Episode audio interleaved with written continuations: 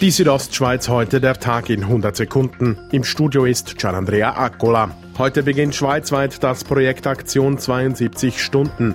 Dabei stellen Jugendliche aus Jugendorganisationen innerhalb von drei Tagen nachhaltige und solidarische Projekte auf die Beine. Fabia Bianchi, Mitarbeiterin von Jugend.gr, erklärt. Ich glaube, das Projekt hilft jetzt, um mal wieder zu zeigen, hey, wir sind im Fall da und wir, wir, uns gibt und wir machen coole Sachen und wir machen wichtig, wir tragen etwas Wichtiges für die Gesellschaft auch bei. In Graubünden beteiligen sich dieses Jahr rund 180 Jugendliche in acht Projekten.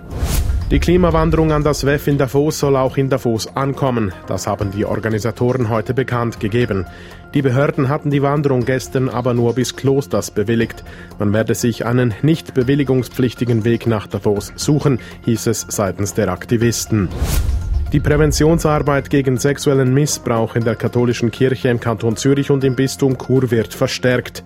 Neben dem bisherigen Präventionsbeauftragten wird neu eine zusätzliche Person eingestellt.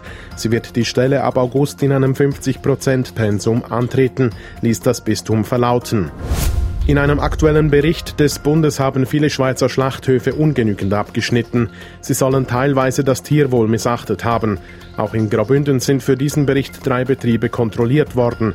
Mit einer grundsätzlich positiven Bilanz, erklärt Kantonstierarzt Jochen Beard. Aber überall bei den Inspektionen, das ist allgemein so, wo gesucht wird, wird auch etwas gefunden, wenn es auch nur am Schluss Nadel im Heuhaufen ist.